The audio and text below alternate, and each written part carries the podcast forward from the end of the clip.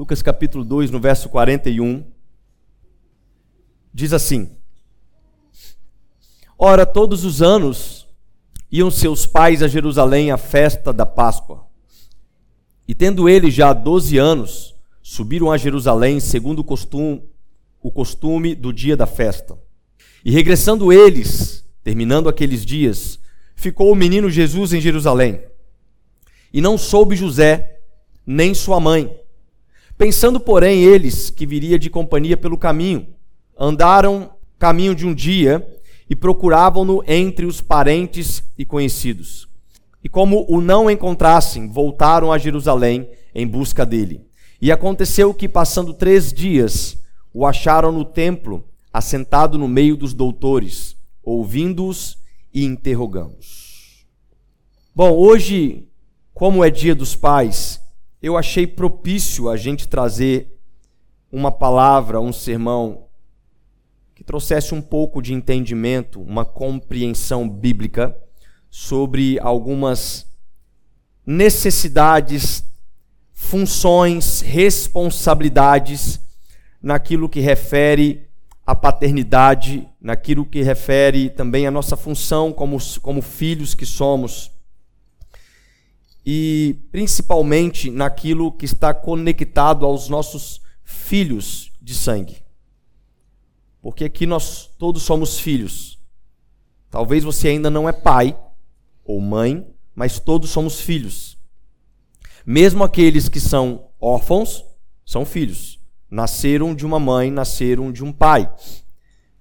E aqueles que são filhos, que são pais, que são mães, vão conseguir ter uma compreensão sobre responsabilidades que nós temos, não somente com os nossos filhos sanguíneos, mas também com os nossos novos irmãos na fé os filhos espirituais. Talvez essa não seria a palavra mais adequada, porque quando nós somos enxertados na videira, nós somos filhos de Deus e não filhos de alguém que te ganhou para Jesus. Nós temos Deus como Pai, mas com uma responsabilidade, como Paulo vai dizer, que as mulheres mais velhas instruam as mais novas, né, entre outras questões, onde os mais maduros na fé devem ensinar os mais novos na fé, nós percebemos que compreender sobre paternidade traz para a gente responsabilidades gravíssimas, importantes, indispensáveis. E na história que nós lemos, que narra um trecho da, talvez da única passagem ou da das poucas referências bíblicas que fala da infância de Jesus. Na infância e na adolescência de Jesus. A Bíblia não tem muito sobre esse contexto histórico da infância de Jesus, mas tem esta passagem que conta uma história que os seus pais subiram a Jerusalém segundo o costume do dia das festas. Eles estavam em uma festa de celebração e ali eles foram até a festa e depois das festas eles começam a retornar. E naquele tempo, gente, as pessoas elas não tinham transporte como nós temos, elas faziam caminhadas duradouras para ir de uma cidade a outra. Às vezes de oito dias, de 15 dias, de 30 dias, eram caminhadas longas para se chegar em determinados locais. Isso se fazia com um certo planejamento. Saíam-se geralmente em bandos para evitar saqueadores então é como se a nossa igreja falava: não, vamos até a cidade de São Mateus porque vai ter uma festa. Então nós saímos aqui andando para até São Mateus e aí ah, nos ajuntávamos e eu sabia que tinha um grupo da igreja caminhando, peregrinando para aquele local. E nesta festa, que era no caso a festa de Páscoa, Jesus tinha 12 anos. E durante 12 anos, uma vez por ano, Jesus fez esse percurso. Não uma vez por ano, que quando ele retorna a Jerusalém pela primeira vez, ele tinha cerca de dois ou três anos. Mas pelo menos umas nove vezes Jesus já havia feito esse percurso com os seus pais durante a sua infância, juntamente como outras crianças naquele tempo, outras, outros adolescentes. E quando eles retornam da festa de Páscoa, o texto diz que depois de dois dias de caminhada, eles sentiram falta de Jesus. Seus pais foram embora e sentiram falta de Jesus. Isso deixa a gente até um pouco aliviado, porque se até Maria, irmãos, esqueceu Jesus para trás, não é um pecado a gente esquecer o filho no supermercado às vezes, esquecer na escola. Já viu aquele vídeo da mãe que vai levar o filho para aula de violão, só leva o violão e esquece o filho em casa? É, então, calma. Até Maria esqueceu Jesus para trás, quando deu dois dias depois, é, eu tenho filho, cadê meu filho, né? Deu conta que tinha um filho. E ela pensa, não, deve estar no meio do conjunto das pessoas, outros parentes, outros amigos. Vamos procurar aqui no meio. Então ela começa a andar no meio do povo. Você viu Jesus? Você viu Jesus? Você viu Jesus? E eles percebem que Jesus não estava no meio do povo. E eles falaram: não, nós realmente esquecemos o menino para trás. Vamos voltar para Jerusalém. E eles retornam para Jerusalém. E eles encontram ali Jesus no templo, ensinando questionando e ouvindo os doutores da lei. A grande lição que eu vejo nessa história não é sobre como esquecermos os nossos filhos em, em, em festas, em coisas desse tipo, mas é o que os nossos filhos vão fazer quando eles se esquecerem de nós. O que, que os nossos filhos vão fazer quando eles seguirem os teus caminhos. E é claro que eu não estou usando uma linguagem literal nesse ponto, com a ideia de interpretar o momento que nossos filhos saem de nossas casas e começam a viver então é, uma vida onde as nossas decisões como pais não são ter, tão relevantes. Não, não é sobre isso. Meu pai já tem 80 anos de idade, a decisão dele na minha vida é importante até hoje. Eu honro meu pai, eu escuto meu pai nas decisões da minha vida, tomo conselhos com ele. Então não é sobre isso que eu estou falando. É nítido perceber que o conteúdo que vem antes é o que determina aquilo que eles serão amanhã nas decisões dos nossos filhos. Por exemplo, quem é pai aqui já tem filho maior que não lembra um momento de criança seja menino ou seja menina, quando seu filho quis vestir a tua roupa ou o teu uniforme de trabalho. As meninas que pegam a sandália da mãe e tentam andar de salto alto ou querem passar a maquiagem da mãe, querem vestir, querem ser como os pais. Porque existe um grande fator de influência na vida dos filhos, na relação da atitude dos pais, o que os pais fazem é muito importante, determina conceitos, valores, crenças principais na vida das crianças. E parece simbólico, mas as memórias que são construídas para as nossas crianças, elas são de fato as bases de orientação que vão indicar uma decisão de maturidade no futuro da vida dessas crianças. E como pais, nós temos algumas responsabilidades para não deixar que os nossos filhos se desagreguem dos costumes bíblicos, dos princípios cristãos, daquilo que está na palavra de Deus. E eu falo dentro de um contexto cristão, lógico. Nós temos responsabilidades espirituais sobre a vida dos nossos filhos. E uma coisa que eu destaco é que ninguém tem mais potencial de influenciar os filhos do que os pais. Ainda que possa não parecer uma realidade para os filhos, ainda que os filhos falem, falem assim: ah, não, meu pai é chato, meu pai é careta, meu pai, nossa, não aguento ver meu pai, não aguento ouvir minha mãe, não aguento falar isso, mas quando eles crescem, a única coisa que geralmente eles lembram é exatamente os conselhos do pai. E quando algo errado acontece, é como se viesse uma voz no ouvido dele e falasse: Nossa, minha mãe bem que falou. Nossa, meu pai bem que disse, quando eu era adolescente, ele falou isso, e agora que eu sou adulto e eu não dei ouvidos, e agora eu estou colhendo uma desobediência, porque nós pais podemos talvez não conseguir fazer acontecer no momento certo, mas o poder de influência dos nossos ensinos é o que vai balizar a vida madura dos nossos filhos.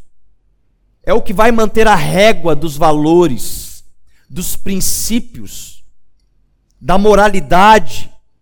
Em Colossenses 3:21, Paulo vai dizer: Pais, não irritem seus filhos para que eles não desanimem. Então os pais, eles são a principal ferramenta de motivação para os filhos.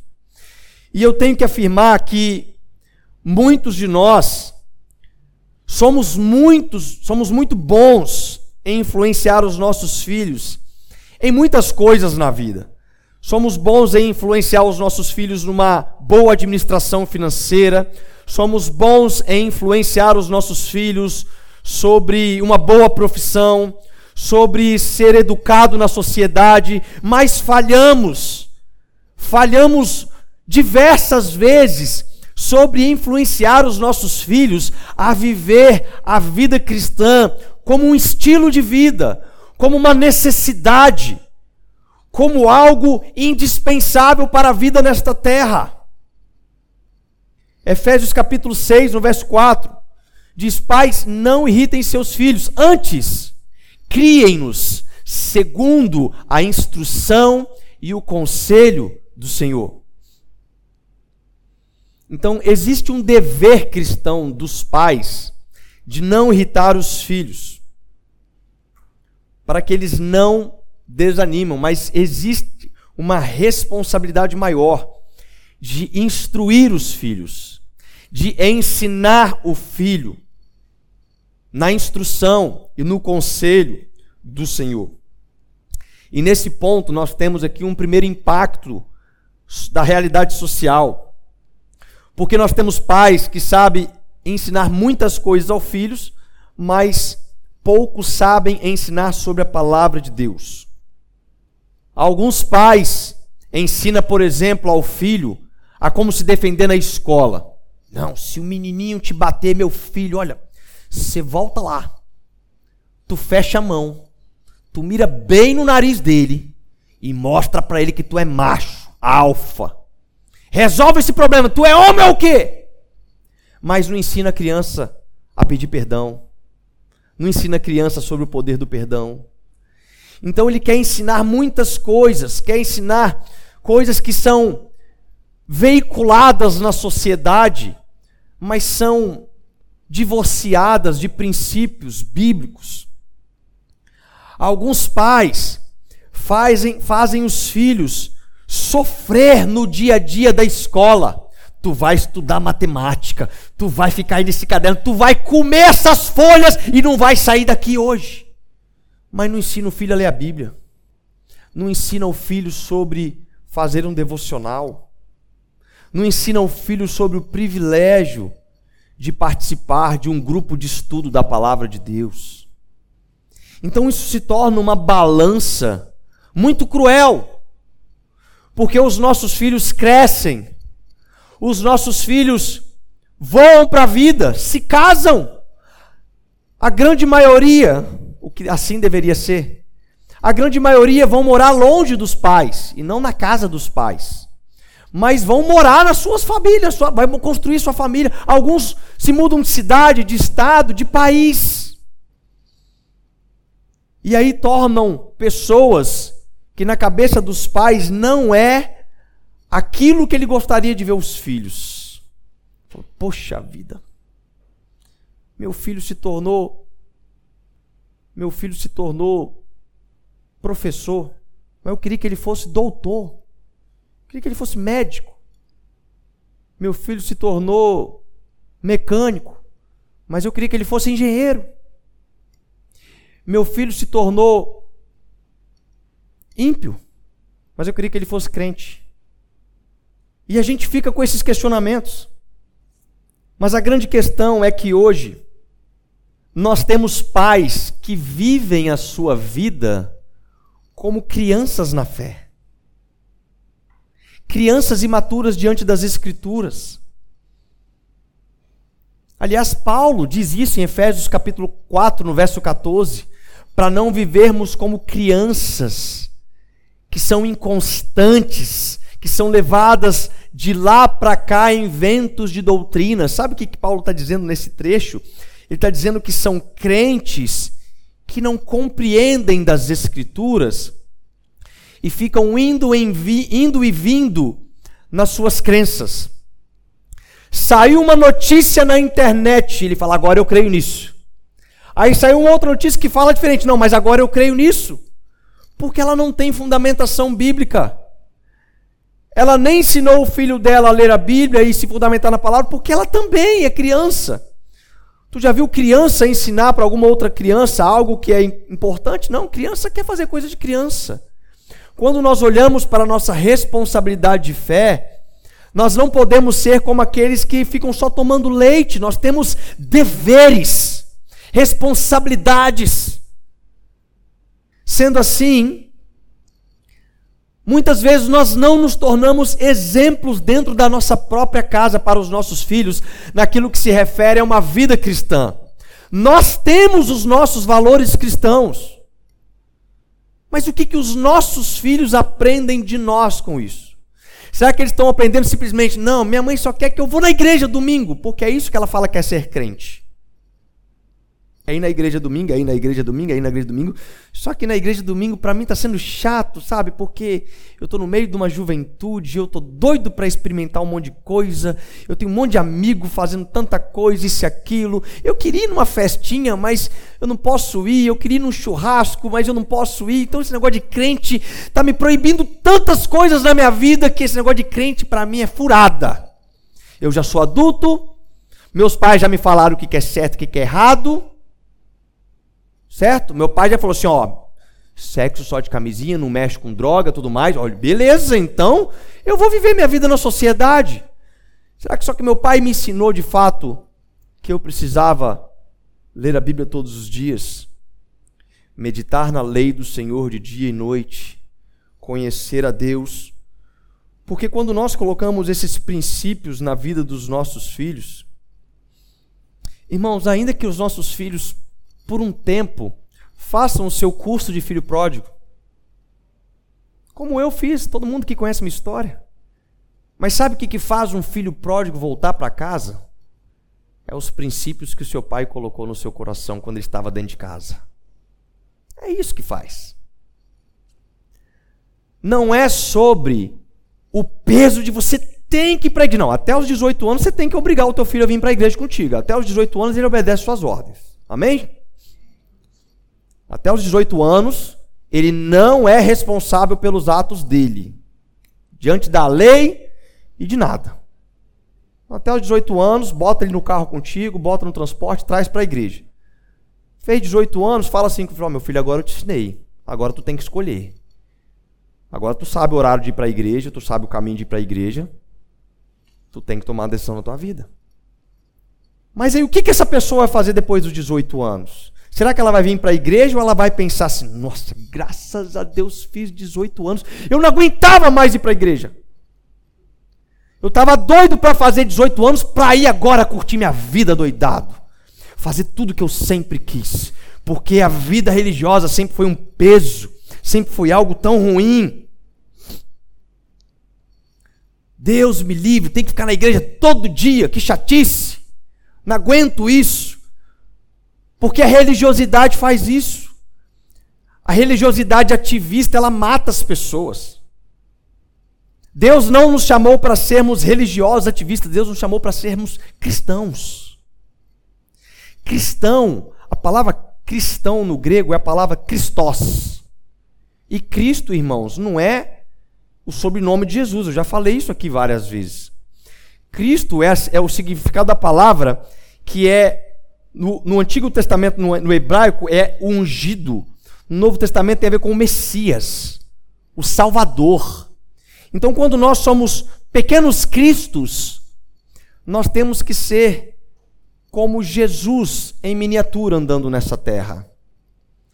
E isso não condiz sobre os nossos deveres de membro da igreja, de estarmos aqui no domingo, de participarmos das demais programações, como eu falei para os novos que estão chegando aqui hoje. Eu falei: olha, ser parte do corpo de Cristo tem as suas funções na Bíblia. Ser parte da Igreja Batista Betel tem muito ônus. Tem pouco bônus, tá? Tem muito ônus. Você vai ser cobrado disso, você vai ser cobrado disso, você vai ser cobrado disso, você vai ser cobrado disso. Então você tem que escolher, você quer fazer parte desta família. Não é assim, novos membros que chegaram, todo mundo que fez classe de novos membros sabe que eu falo disso. Você vai ser cobrado de estar aqui na, na, na igreja nos domingos, você vai ser cobrado disso. Agora, ser parte do corpo de Cristo é uma questão de sermos Cristos no seu trabalho, de sermos, sabe, a essência de Cristo em nós, no nosso dia a dia, na nossa vida familiar, nos nossos relacionamentos profissionais. Então, a principal base de influência que os filhos têm são os pais. E se essa base de influência não for bem fundamentada, eu quero fazer uma pergunta para você pensar: aonde o seu filho vai quando ele se perder de você na festa? Quando você voltar para procurar o teu filho, aonde você vai procurar o teu filho? Maria e José chegou em Jerusalém. Eu quero imaginar penso eu, que Maria e José fez algum planejamento estratégico. Chegamos a Jerusalém. E agora? Onde nós vamos procurar Jesus? Isso é uma pensa... Eu estou conjecturando, tá? Aí eles falaram assim: Bom, José falando assim, eu sou carpinteiro. Jesus trabalha comigo na carpintaria e ele é bom carpinteiro. Talvez ele tenha ido em alguma carpintaria aqui para olhar alguma tendência do mercado, né, uma novidade de equipamento, um carpinteiro que pode dar uma ideia nova para ele. Sim ou não? Sim. Jesus era carpinteiro. Mas eu creio que a primeira coisa que eles pensaram é: vamos no templo? Porque ele é tão apaixonado pelas coisas de Deus que talvez ele nem mesmo se perdeu, mas ele até esqueceu de vir embora. Talvez ele está no mesmo lugar que ele estava o tempo inteiro, meditando com os estudiosos da Torá, da lei do Senhor, questionando, e a palavra fala que ele estava agora interrogando os doutores da lei. Um garoto de 12 anos. Irmão, se nós estivéssemos aqui hoje pregando uma criança de 12 anos de idade, não seria uma bênção? Vamos chegar a esse tempo, amém? Que os nossos filhos de 12 anos vão pregar aqui nos domingos palavras poderosas. Mas se nós tivéssemos aqui hoje uma criança de 12 anos pregando, você sabe o que ela faria durante os dias dela na semana? Além de brincar de ser criança, ela estaria meditando na palavra de Deus dia de noite, ela seria voraz, ela não perderia nenhum tipo de programação da igreja, ela, ela estaria o tempo inteiro ligando, pastor, eu li um texto aqui na Bíblia e eu estou com uma dúvida, eu quero te fazer uma pergunta. Era isso que iria acontecer. E era essa a realidade que Maria e José tinham com Jesus. Porque em João capítulo 1 vai dizer que ele é o Verbo que se fez carne, ele é a palavra de Deus em forma de carne. Ele é o conhecedor, os doutores da lei estavam tentando interpretar a palavra, ele falou assim: vocês estão tentando interpretar isso aí? Eu sou isso aí. Vocês querem tirar dúvida? Não perguntem uns aos outros. Perguntem a mim. Eles olhavam, rapaz, você é louco, você tem 12 anos de idade? Não pergunte para mim. Aí você pode imaginar Jesus ali fazendo esses questionamentos. Então eu acho que a irresponsabilidade de perder um filho numa festa, porque é uma responsabilidade, tá, gente? De que você esquecer seu filho para trás numa viagem, você foi irresponsável. Tá? Mas eu acho que a irresponsabilidade de perder o filho na festa não é maior do que a irresponsabilidade de não ter incentivado os filhos a permanecerem motivados nos princípios bíblicos. Perder na festa pode ser um acontecimento, pode ter sido uma distração. A festa estava legal, o povo estava se divertindo, né? Maria e José tinham tomado umas taças de vinho aquele dia, estava alegre, saíram da festa. Cadê Jesus? E agora? Acontece. Agora, a irresponsabilidade de não ensinar os princípios para o filho, aí sim é uma problemática. Porque se fosse qualquer outra criança além de Jesus, e os pais tivessem esquecido o filho para trás, um filho que não havia conhecido nada do Evangelho, um filho que só queria bater no amiguinho, um filho que não sabia sobre perdão, um filho que não conhecia nada sobre o Espírito Santo de Deus, nada. Aonde estaria esse menino conversando com os doutores da lei? Ou talvez nos prostíbulos daquela cidade? Porque se você não sabe, o judeu se transforma em maioridade aos 15 anos de idade. Então, aos 12 anos, um adolescente está como, irmão? Um adolescente está transbordando de hormônio já. E aí, quando os filhos se perdem na festa, quando os filhos voam para a vida, quando os filhos esquecem dos pais, quando os filhos não mais ligam para os pais todo dia, quando os filhos já não visitam mais os pais todo dia, esses pais ficam como? Será que eles ficam se questionando? Meu Deus do céu, meu filho. Né? Ou ele fica assim: olha, eu preciso descansar. Eu ensinei coloquei os princípios. Eu ensinei a palavra de Deus, eu mostrei o caminho da verdade, eu preguei o evangelho, eu fui exemplo dentro de casa, eu fiz o que eu deveria fazer. Agora ele precisa tomar as decisões dele. Se ele quer gastar a tua herança antes do tempo, como o filho pródigo fez, vá. Agora, quando ele estiver comendo pérolas com os porcos, ele vai se lembrar de alguma coisa. Quando ele tiver no dia ruim, ele vai se lembrar de alguma coisa. O que que ele vai se lembrar? Provérbios 22, no versículo 6, diz: Instrua a criança segundo os objetivos que você tem para ela, e mesmo com o passar dos anos, não se desviará deles.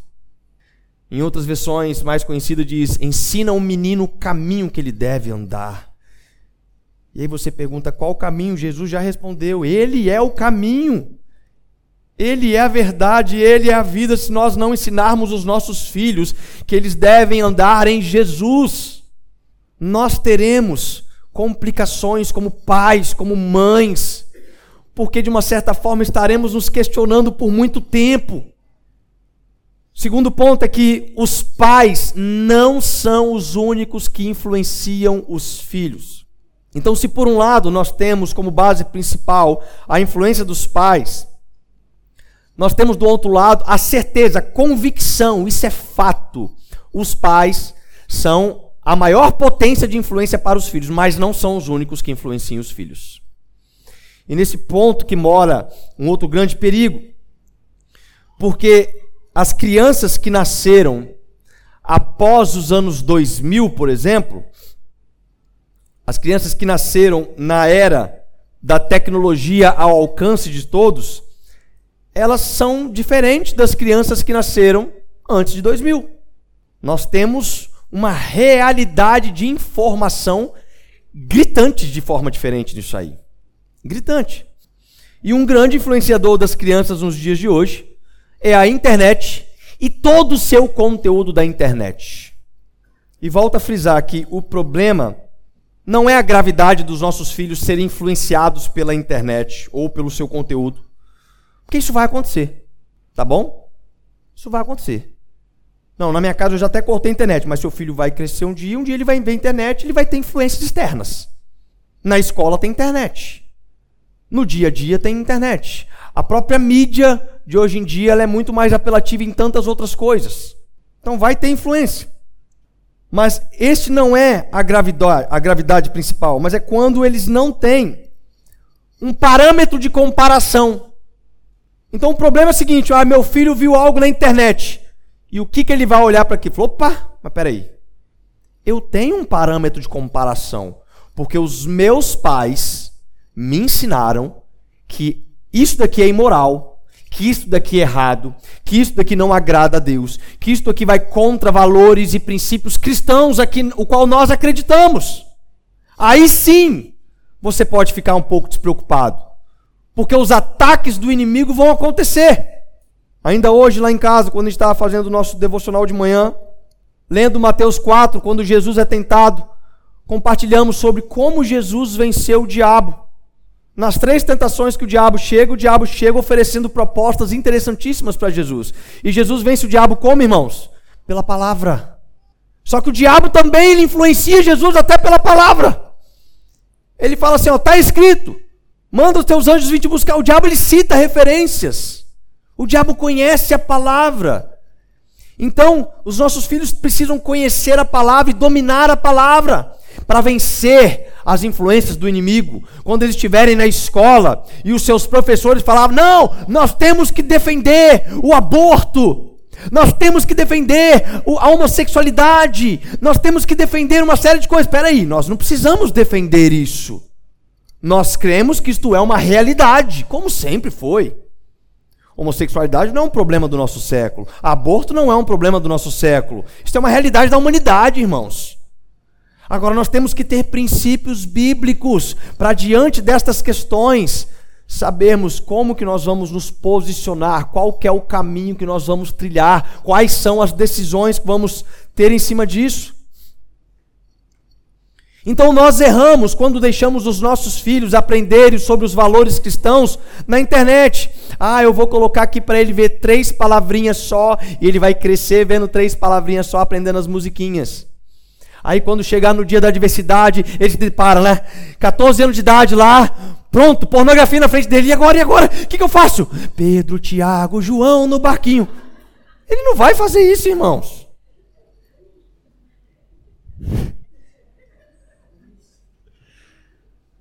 Nós precisamos ensinar aos nossos filhos a palavra do Evangelho. Domingo que vem o Thales tem uma missão lá em casa, ele tem que pregar o Evangelho para gente. Eu não sei se ele vai conseguir, mas ele tem que se virar. Porque ele está aprendendo, ele vai, vai pregar o Evangelho. Eu quero me converter domingo que vem. Domingo que vem eu quero falar, meu filho, agora olha por mim aqui que eu. Uf, uh. Nós precisamos saber o Evangelho, irmãos. Nós, se tem uma coisa que nós temos que saber na Bíblia é a notícia do Evangelho. Se você é crente, você fala assim: Eu não sei explicar o Evangelho. Tá. Não faz isso comigo, não. Nós precisamos saber explicar o Evangelho de uma forma prática, de uma forma simples. Para quando nós nos depararmos em situações que são complexas, que são agravantes, diante de pessoas ímpias, nós podemos falar assim: não, eu, eu me desculpa, eu não vou fazer isso não, por quê? Não, porque eu tenho princípios diferentes do seu. Ah, mas me fala sobre isso. Aí você fala que, que, que, que, que, que eu não sei te falar o que, que é isso. Não, eu vou te falar, vem cá que eu vou te falar o que é isso. Deixa eu te explicar o que transformou a minha vida. E aí você dá para ele uma notícia. Você não vai falar para ele vir aqui na igreja domingo. Não. Você vai dar para ele uma notícia. A notícia do Evangelho. As boas novas. É sobre isso, irmão. Mas, pastor, na internet é mais fácil é interativo, eles ficam atentos. Eu não tenho muito tempo para fazer isso agora, eu não consigo parar. Minha vida é um ativismo. Eu trabalho, eu faço isso, eu faço. Meu Deus do céu, não tem tempo para nada. Mas se você não tem tempo para nada agora, talvez depois você vai precisar de tempo para procurar terapeuta, pastor e um monte de coisa para ficar lá se lamentando: Pastor, o que, que eu fiz? Me ajuda. Aí você vai ter que ter tempo. E o tempo de reparar é muito mais penoso do que o tempo de prevenir no ensino. O tempo de prevenir, ele é muito mais prazeroso do que o tempo de reparar. É muito mais. Então nós temos uma realidade social de pais que são crianças nos ensinos bíblicos e que deixam os filhos à mercê do aprendizado da internet. Ah, então não posso trazer meu filho para aprender com as professoras da igreja. Não, por favor, traga todos os domingos. Suas crianças têm que estar aqui na igreja. Eu, eu, eu fico tão feliz quando eu vejo o número de crianças aumentando aqui na frente. E, e, é por isso que nós temos um projeto incrível para as crianças aqui em cima de, de reforma. E, aliás, nós precisamos do seu dinheiro. Amém? Não, nós precisamos do seu dinheiro. Eu falo sério, irmãos. Nós temos que fazer aqui um, uma sala para essas crianças de é para os é pais ímpios dessa, dessa cidade. Assim, nossa, vamos lá naquela igreja, porque lá, lá nós vamos poder sentar para participar do culto. Que as crianças têm estrutura. Aqui as crianças vão ser ensinadas. Agora, é responsabilidade das professoras e dos professores aqui ensinar o evangelho para os seus filhos? Não. É o seu dever dentro de casa. É a sua responsabilidade dentro de casa. Aqui elas vão crescer como você cresce aqui, ouvindo a palavra de Deus, vivendo em união, crescendo na palavra, e uma série de coisas. Então, pais que os filhos estão crescendo, mas não conversam sobre assuntos que precisam ser falados à luz da Bíblia. Sexo à luz da Bíblia. Sabe o que é o problema, irmãos? O problema é que a gente olha para os nossos filhos e a gente fala: não, mas meu filho, sexo? Não. Meu filho faz isso não. Ué, tu lembra com quantos anos tu perdeu a virgindade? Se você era ímpio. E até, até alguns que eram crentes. Eu lembro muito bem os erros que eu cometi na minha adolescência. Eu lembro muito bem disso. Eu não posso achar que a geração de vinte e poucos anos depois vai estar melhor do que a minha. Não vai estar, não, irmãos. Os dias estão piorando. O conteúdo da mídia está cada vez mais apelativo. As meninas hoje estão menstruando com 7, 8 anos de idade daqui a pouco. Tem muita coisa mudando. Nós precisamos nos atenar para isso. Mas ah, por não ter um parâmetro dentro de casa sobre alguns assuntos, o que, que ele está tendo de parâmetro? As amizades, a internet. Ele vai procurar conteúdos que, que vão trazer respostas medicinais, uma série de coisas, mas vão defender princípios. Vão falar para ele sobre valores bíblicos relacionados à sexualidade, a uma série de coisas fazem parte da vida da sociedade. Esse dia estava falando com não sei quem, falei, olha, o maior erro da igreja, vinculado na questão de, de, de, de sexo, é, é não ter falado de sexo dentro da igreja. Quantos e quantos anos que não podia falar a palavra sexo dentro da igreja. Irmão, a gente faz sexo, sexo é bom, sexo é vida. Foi, Deus que criou o sexo. Sexo é uma, é uma questão da sociedade de reprodução. O sexo tem uma função para frutificarmos nesta terra, para termos filho, como o Vitor chegou aqui, gente, eu vou ser pai, a alegria desse menino, gente. É isso. Nós não podemos deixar de ensinar aos nossos filhos sobre princípios bíblicos, nós temos esses deveres, essas responsabilidades.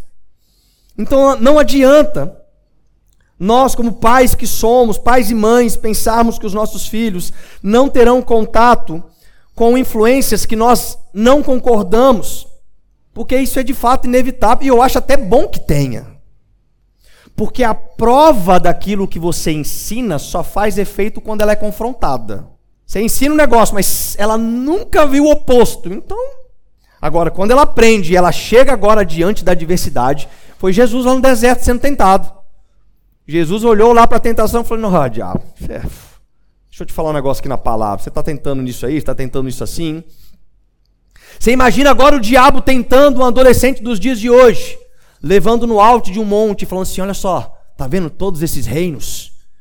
Carros importados, mansões. Você vai ter 500 milhões de seguidores. Mano, tu vai ser muito famoso na internet. Hã? O que, que, será que os nossos adolescentes fariam diante de propostas como esta? O que, que eles fariam? O que, que eles tomariam de atitude, de decisão? E aí, com essa situação, nós vamos desenvolvendo filhos que crescem, se tornam adultos, mas porque não tiveram princípios bíblicos, se tornam agora adultos imaturos na fé cristã. Adultos que não sabem instruir os teus filhos no caminho que devem andar. E aí tiram os seus valores morais. Falam, não, mas eu sou, ó, eu sou trabalhador, eu não faço mal para ninguém, eu sou uma pessoa que respeita, eu sou honesta, eu sou isso, eu sou aquilo. Meu filho vai crescer dentro desse ambiente. Amém. Glória a Deus. Que bênção que você é. Mas nós não estamos falando de ser uma pessoa boa na sociedade. Nós estamos falando de uma vida com um propósito, no reino de Deus. Uma vida que conhece Jesus como seu único e suficiente Salvador e vive disposta a morrer por isso. Esta é, é a, a ideia que nós precisamos. Isaías capítulo 38, verso 19 diz que os vivos, somente os vivos te louvam como hoje estou fazendo. Os pais contam a tua fidelidade aos seus filhos.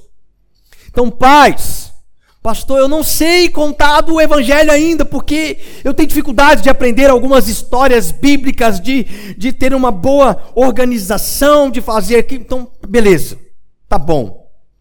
Vamos te dar duas dicas. A primeira dela, faça nivelamento apostólico ano que vem. Tá bom? A partir de fevereiro começa a turma, você vai aprender muita coisa. Segunda coisa, conta a fidelidade de Deus na sua vida. Conta como você se converteu ao evangelho para os seus filhos.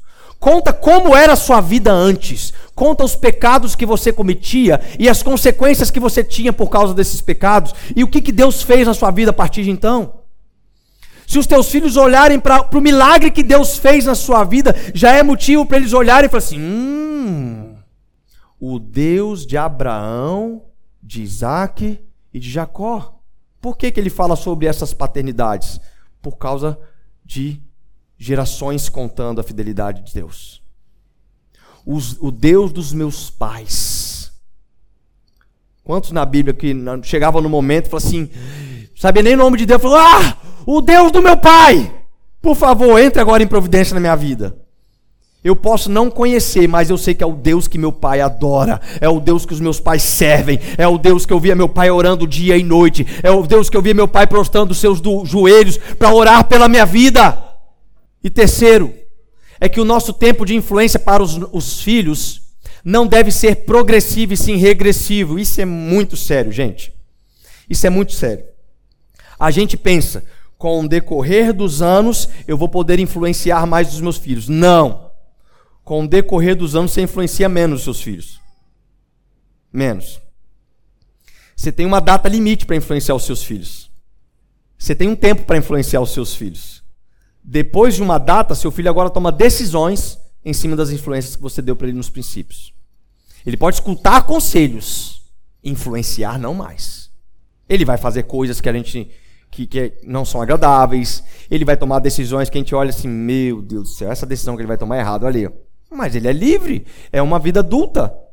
Ele vai tomar as decisões dele. Então, o nosso tempo de influência com nossos filhos tem que ser regressivo. A cada dia que passa, você tem um dia menos para influenciar os seus filhos. Por dois motivos. O primeiro é porque você está ficando mais velho e mais perto da morte. Tá? O segundo é que seu filho está ficando mais velho e mais perto de não ouvir sobre os conceitos elementares de uma vida.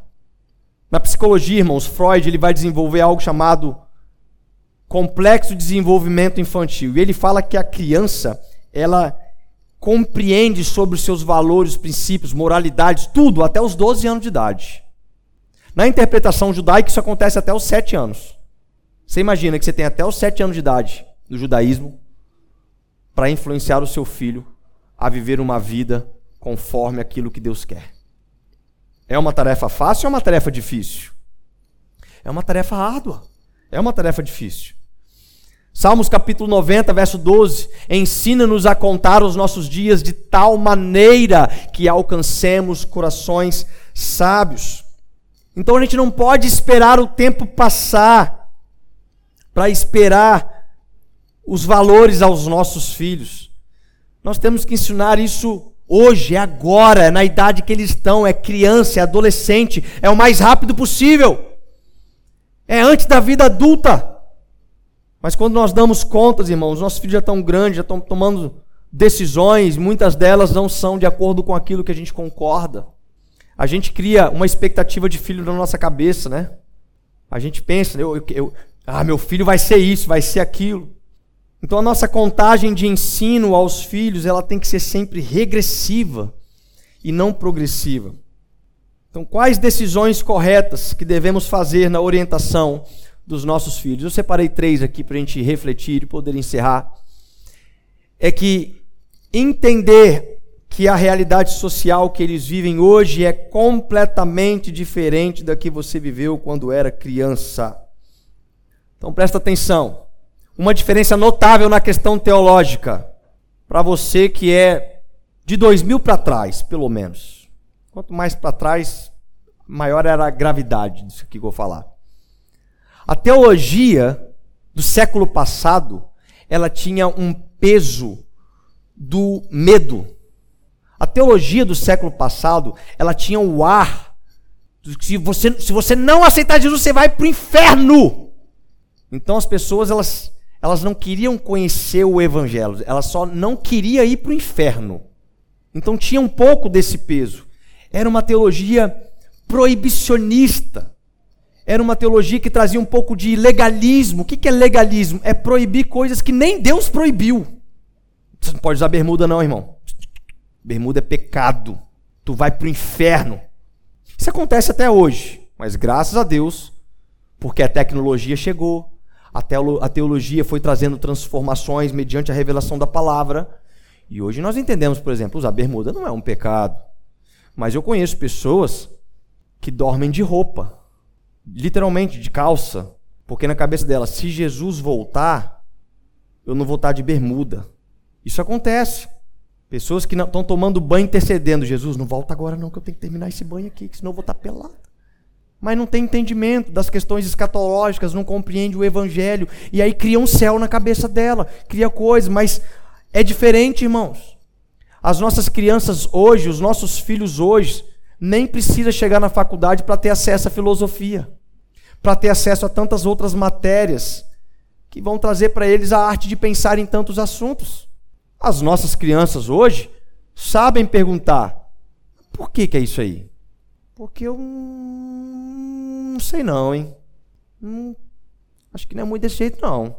Se for isso aí, se esse é o céu que os crentes criaram, ah, não. Céu chato. Então existe uma diferença, amém? Precisamos aprender a proclamar a notícia do evangelho de uma forma simples, objetiva para os nossos filhos. Segunda coisa, é, não viva achando que seu filho vai seguir a vida cristã porque você é crente. Ser cristão é uma escolha individual.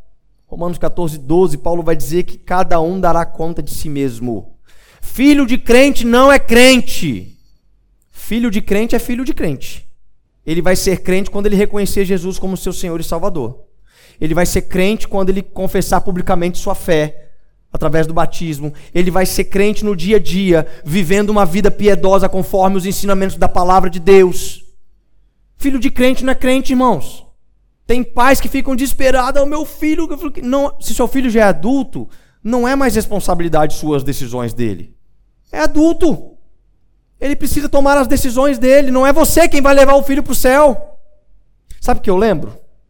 Eu lembro que um dos primeiros sermões que eu preguei aqui na igreja, depois que eu fui consagrado a pastor, no momento a gente fez uma oração para perguntar às pessoas que queriam receber a Jesus. Uma mãe sentada aqui na frente falou assim: Pastor, eu quero aceitar Jesus pelo meu filho. Ela falou assim: Eu quero, eu quero aceitar. Meu filho vai ser salvo porque eu estou aceitando Jesus por ele. Aí eu fiquei daquele jeito, e agora, né? Coisas que acontecem na vida do pastor primeiro ano. E eu falei, e agora? Aí eu falei com ela, minha irmã, não pode tomar essa decisão. Se teu filho não tomar a decisão, não faz sentido você tomar a decisão por ele. Agora você pode tomar uma decisão de ser um exemplo dentro de casa, de dar bom testemunho, de ensinar o evangelho através das suas atitudes como mãe, através de um bom diálogo de mesa, de abrir a Bíblia com ele e ler pelo menos um versículo dos evangelhos Olha, deixa eu te falar aqui um versículo de Mateus. Agora deixa eu falar aqui João. Isso não é tão difícil de tomar uma decisão, de botar em prática. Isso são coisas importantes que nós podemos fazer. Então, estimular o seu filho é trazer o entendimento dos dois caminhos que ele vai ter na vida. Mas ele vai estar apto a tomar decisões de fazer o caminho certo. Então não é falar para ele, falar, oh, meu filho, na vida não tem coisas boas. Não, falou, meu filho, ó, o negócio é o seguinte: o pecado é bom mesmo, tá? Cuidado. Se bobear, você vai querer lambuzar tudo, que é bom. As tentações que o diabo apresenta é arretada, apimentada, é gostoso, mas traz um arrependimento que você não faz ideia. Então, melhor do que andar numa vida de de consequências do pecado, vive uma vida de santidade para Deus. Porque essa aqui não somente traz benefícios terrestres, mas traz um benefício que é o melhor de todos: a vida eterna com Cristo, o conhecer a Jesus, o andar nos caminhos do Evangelho. Então é necessário ensinar aos nossos filhos, irmão, o prazer da adoração, o prazer da intimidade. Ontem no carro, a gente estava saindo, e aí a Luna começou a antifonar sozinha. Aquelas antifonações maravilhosas, que não faz sentido nenhum, né? Que o Deus, seu filho da terra, não sei o que, não sei o que, ela inventa as palavras. E aí, o Tales, em determinado momento, falou assim: Ah, Luna, para. Eu falei: Não, meu filho, deixa ela. Deixa ela adorar. Ela está fazendo a adoração dela para Deus. Está falando das palavras dela para Deus aqui. Eu tô, eu tô sendo cheio do Espírito Santo e me divertindo ao mesmo tempo. Porque isso para mim é motivo de alegria ver a minha filha fazendo coisas que agradam o coração de Deus. De ver ela criando canções para falar para Deus. E nas nossas, quando a gente senta na, na mesa para compartilhar a palavra, a gente tem uma dinâmica. Cada um lê um versículo. E ela tem que ler, ela não sabe ler. E quando chega uma vez ela fala assim: Não, é minha vez. E ela fala: O Senhor, seu filho na terra, amém. E ela vai repetindo assim. Aí roda, chega na vez dela, ela fala. Às vezes ela inventa até uns nomes que tá fora da Bíblia, né? E tudo mais, não sei o que e tal. E a gente deixa ela falar todas as vezes. Porque eu quero que ela seja ensinada no caminho que ela deve andar. Nós precisamos ter isso dentro de nós, irmãos. Terceiro, por último e não menos importante, é invista mais tempo motivando os talentos e aptidões dos seus filhos. Olha, existem tantas crianças nos nossos meios que têm aptidões musicais, que têm aptidões de oratória, que têm outras especialidades. Invista no teu filho. Bota ele numa escola de música, bota ele numa escola de teatro, bota ele numa escola de artes, bota ele em qualquer coisa para que ele venha se desenvolver, para que ele possa fazer uma apresentação aqui, para que ele possa um dia chegar aqui aos 12 anos de idade. Hoje eu vou pregar e a, talvez o sermão dele dura três minutos, mas irmãos, como eu espero por esse tempo como eu espero por Joel 2, no versículo 28 a 30. Os nossos filhos e as nossas filhas profetizarão. Como eu creio que chegará um tempo em que a manifestação da graça de Deus não vai depender de um pastor no púlpito, irmãos. Porque nós estaremos vivendo uma vida de comunidade madura na fé, onde até mesmo as crianças vão estar cheias do Espírito Santo eu creio que vão ter domingos que nós vamos parar o culto. Irmão, vamos subir todo mundo para o terceiro tempo, porque o mover lá em cima está forte hoje. O que tá, Deus está fazendo com as nossas crianças, nós precisamos agora estar junto com eles, abraçá-los e encorajá-los. É isso, meu filho. Esse é o poder de Deus na nossa vida. Não é simplesmente uma emoção que você está sentindo, não é simplesmente algo que faz sentir um calafrio, mas é algo que baliza a nossa fé, é algo que traz a gente uma postura de vida, uma decisão. Você já se perguntou se você é feliz como crente? Você já se perguntou? Será que eu sou feliz vivendo a minha vida cristã? Ou eu seria mais feliz aproveitando os prazeres do mundo? Tem que haver felicidade, tem que haver fogo nos nossos corações. Tem que haver paixão, fogo e glória todos os dias nas nossas vidas, irmãos. Não pode ser um peso. Vir à igreja para a comunhão não pode ser um peso. Meditar na lei do Senhor não pode ser um peso. Adorar a Deus não pode ser um peso. Viver em comunhão não pode ser um peso. Exortar de forma mútua para crescimento não pode ser um peso.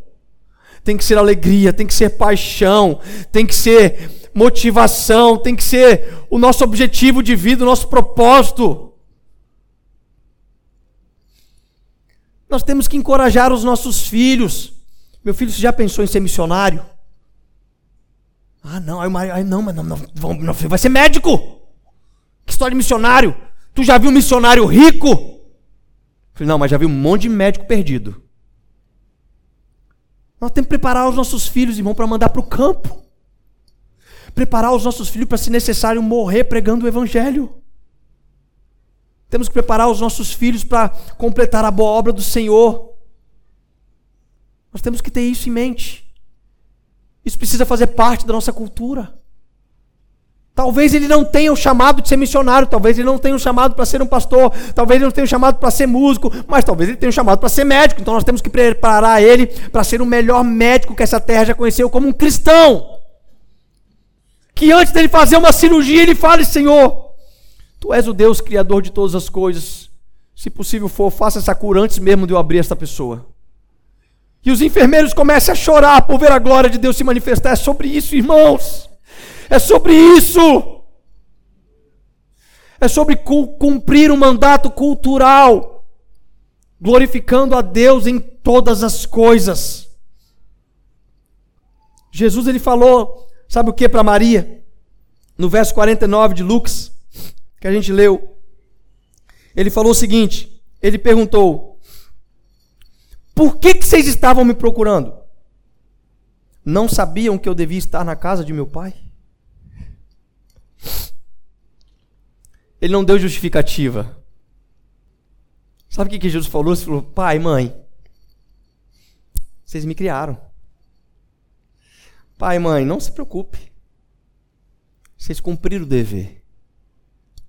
Agora eu preciso cumprir o meu. Para que, que vocês estão me procurando? Vocês não precisam me procurar. Vocês sabem aonde eu vou estar mediante os ensinamentos que vocês me deram. Eu vou estar na casa do Pai, cumprindo as coisas do Pai.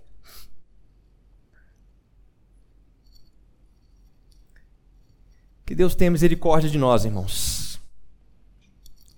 Que Deus possa derramar sobre nós ousadia, possa nos dar sabedoria, estratégias para sentar com os nossos filhos e ensinar o Evangelho. Uma vida de princípios morais na palavra de Deus. Que os nossos filhos cresçam na estatura da palavra ao ponto que eles possam começar a nos questionar. Sabe, o meu pai sempre me ensinou sobre o evangelho.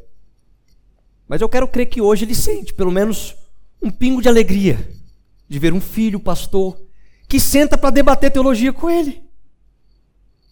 E talvez ele pare e pense assim: nossa, mas ele está me ensinando coisa aí que 60 anos de ministério, 60 anos lendo a Bíblia, eu nunca tinha visto isso. Sabe o que é isso? Não é orgulho, é multiforme graça de Deus.